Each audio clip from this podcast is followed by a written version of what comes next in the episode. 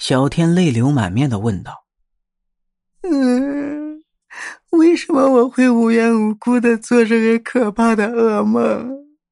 为什么我在做噩梦以后没多长时间，父亲就离我们而去了？”嗯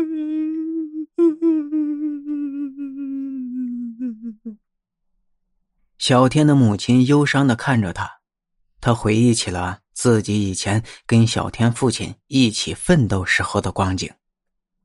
那时候他们自己跑运输，有一天晚上，他们撞到了一个小女孩，因为害怕承担责任，他们逃跑了。那天刚好下了很大的雨，证据都被大雨给冲毁了，他们因此也逃过了一劫。后来，他们一直为这件事情深深的感到自责。很多年过去了，他们以为小女孩不会再来找自己，他们也认为这个世界上没有鬼。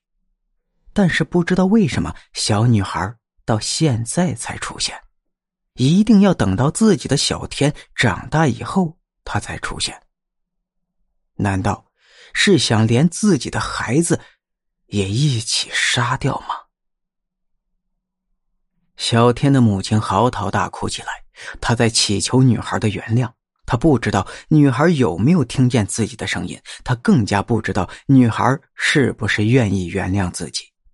他很后悔，他后悔自己逃避了这么多年，到最后也没有能力摆脱自己应该承受的结果，很有可能还会连累到自己的孩子小天。晚上的时候，小天又做了一个噩梦，他梦见有一个小女孩拿着一把锤子，正在不断的敲着自己的牙齿，把自己的牙齿一颗一颗的拔下来。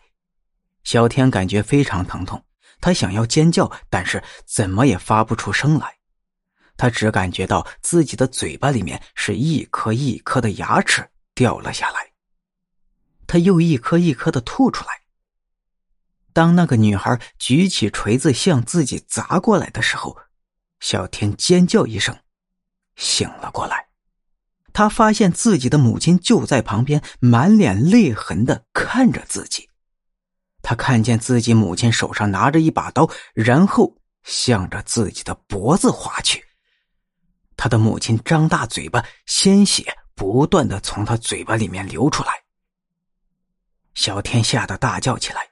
他的母亲断断续续的说：“我们已经赎罪了，就就到此为止吧，别伤害我的孩子。”被撞得支离破碎的小女孩慢慢的出现在他们面前，小天吓坏了，他从来没有看见过这么恐怖的一个人。他看见这个小女孩拉着自己的母亲的手，就消失了。小天知道，自己从此以后就变成了无父无母的孤儿了。